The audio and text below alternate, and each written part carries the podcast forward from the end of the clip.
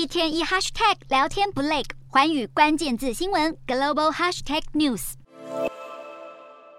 人潮聚集在重庆中原惠集药厂的一座工厂外，可以看到民众情绪十分激动，有些人甚至朝着镇暴警察砸三角锥和纸箱。消息指出，这座工厂专产快筛试剂、核酸检测仪器，但受到中国防疫政策松绑的影响。药厂近期无预警进行大裁员，甚至拖欠薪资，造成一两万名员工发起抗议，冲进药厂将生产机器和产品砸毁，并引发了暴力冲突。为了镇压大批抗议民众，警方也调派了镇暴部队到场，希望可以平息这场纷争。不料却让民众的情绪更加激动，两方也发生了肢体冲突，有示威者被警方压制在，而派出所的副所长也遭到民众殴打。除此之外，中原汇集药厂这次被裁员的工人中，包含了被中介带来上班的临时工，几名临时工在上完第二天夜班后，早上突然被通知辞退，也没有拿到应有的工资，因此气得向中介人员拳脚相向，相关负责人甚至受伤被送医急救。这场示威行动一路从七日晚上持续到天亮。消息指出，最后有中介公司给了六千元人民币打发抗议民众，